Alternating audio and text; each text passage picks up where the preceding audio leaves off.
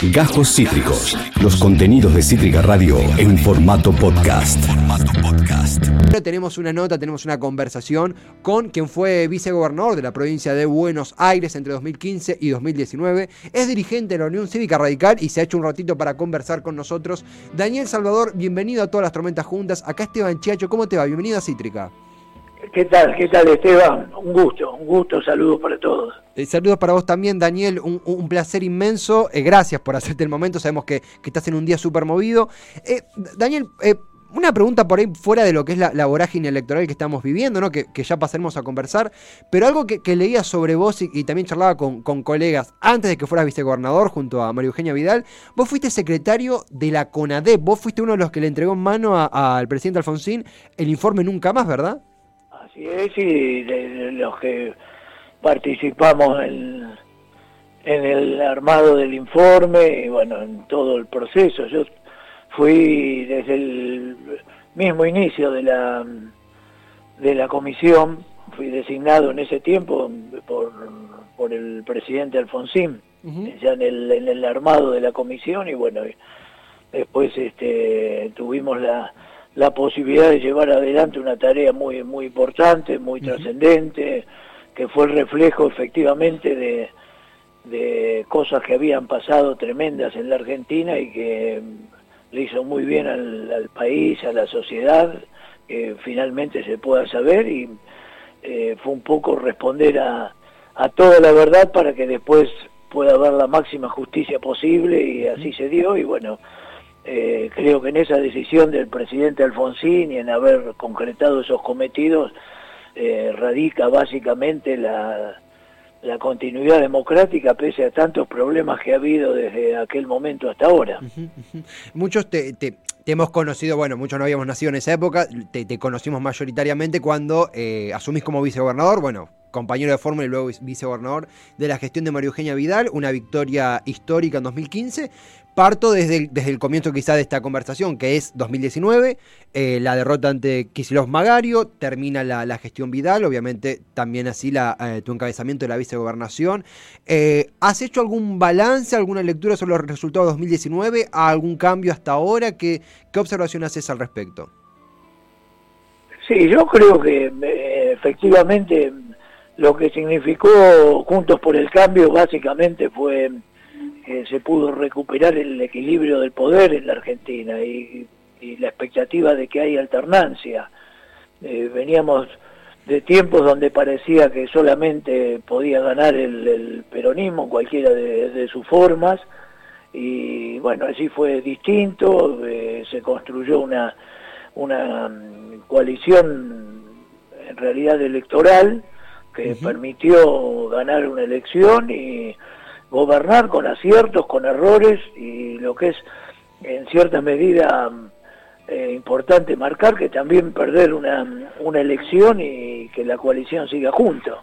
Entonces eso creo que eh, casi hay muy pocos antecedentes en la Argentina de, de una coalición de partidos que se mantenga a lo largo de años y de pasar todas estas alternativas. Y en cuanto al gobierno de la provincia, lo dijo muy bien la gobernadora en el momento de, asumir, nosotros recibimos una provincia quebrada, eh, una provincia abandonada durante años, que perdió fondos, que no tuvo obras, eh, que quedó en el tiempo absolutamente sin dar curso a ningún tipo de modernización. Y eh, nosotros podemos mostrar, independientemente de que pueda haber más aciertos o errores, que por supuesto no tenemos duda que los hubo, pero eh, logros eh, muy importantes. En cuatro años hicimos mucho, mucho en la provincia y somos conscientes que lo que queda por hacer es, muchísimo más.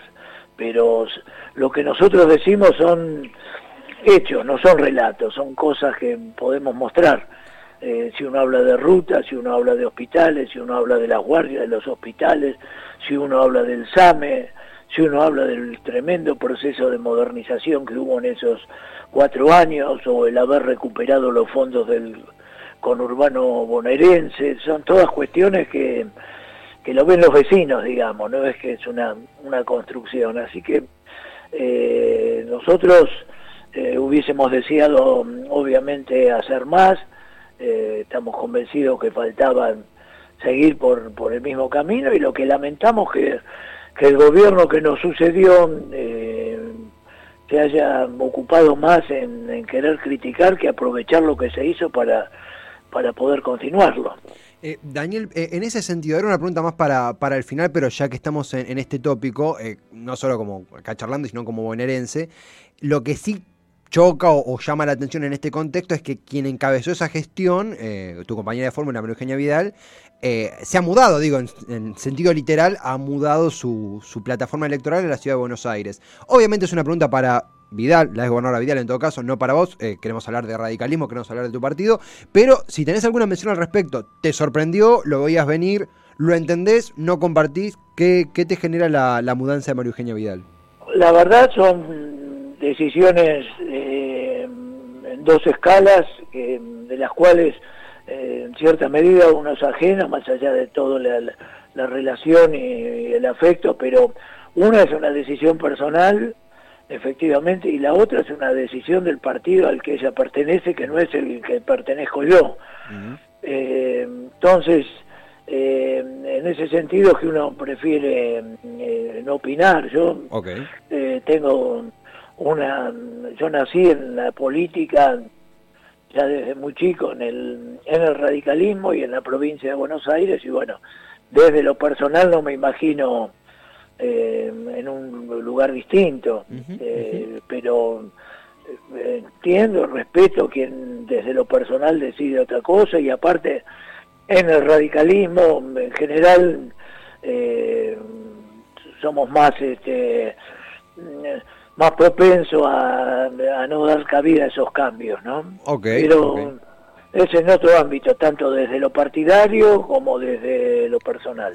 Ok, eh, muy claro Daniel. Eh, sabemos que a todo esto, un poquito detrás de escena, eh, Daniel está por, por teléfono, es un día, trato de ir a, preguntas súper puntuales porque sabemos que el tiempo corre, pero puntualmente Daniel, yendo ya a, a tu partido, a la UCR, comentando que algunos colegas, muchos eh, afines al radicalismo, me comentaban que en 2019, vos siendo incluso parte del gobierno, hay un quiebre, un quiebre es una palabra fuerte, hay una especie de fuerte discusión entre la UCR y el PRO por la candidatura a la vicepresidencia, ¿verdad? Bueno, sabemos lo que pasó, Miguel Ángel Pichetto fue el candidato, eh, agua sobre bajo el puente, digamos, no. No vamos a repasar una historia que ya conocemos todos, pero que a partir de ahí la UCR decidió ir mucho más fuerte con sus intenciones debido a que quedó postergada de la primera batalla que era la búsqueda de la presidencia y la vicepresidencia. En ese sentido, vos como radical, ¿qué cambió, qué aprendió y qué diferencias tiene hoy con el PRO, tu partido, en comparación a 2019? Está muy bien, está muy muy bien la, pregunta. Yo eh, no le voy a extender la respuesta, pero eh, en realidad todo este proceso para nosotros empezó en el 2015. en el 2015 llegamos con un radicalismo muy debilitado, que venía de, eh, una etapa previa con un enorme desgaste, con alianzas o acuerdos que duraron lo que duraba una elección.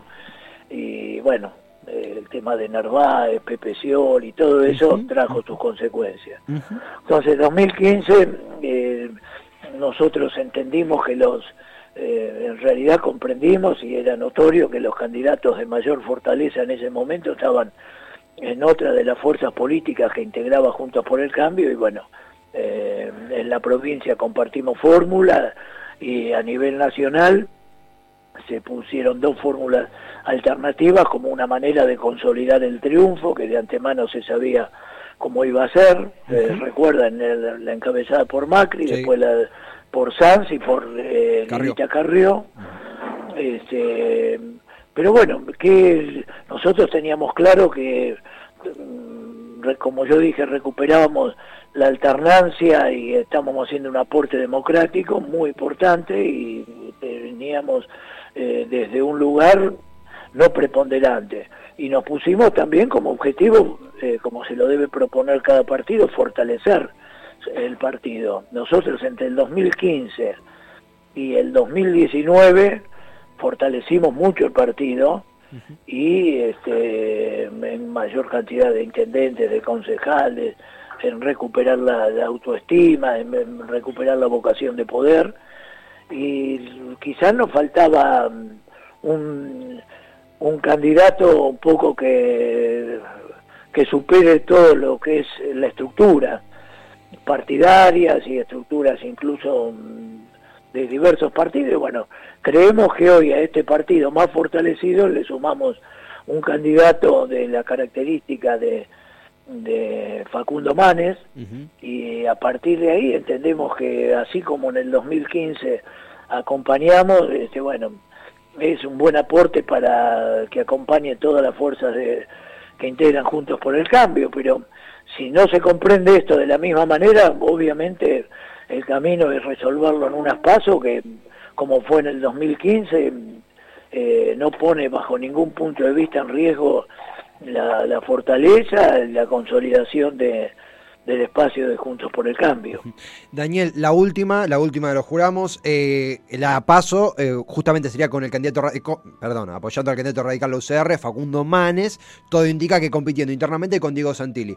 De nuevo, algunos colegas, algunas versiones que muy tibiamente circulaban era que parecería que habría una posibilidad de que Diego Santilli pudiera dar un paso al costado y la paso no existiera y fuera Manes de una.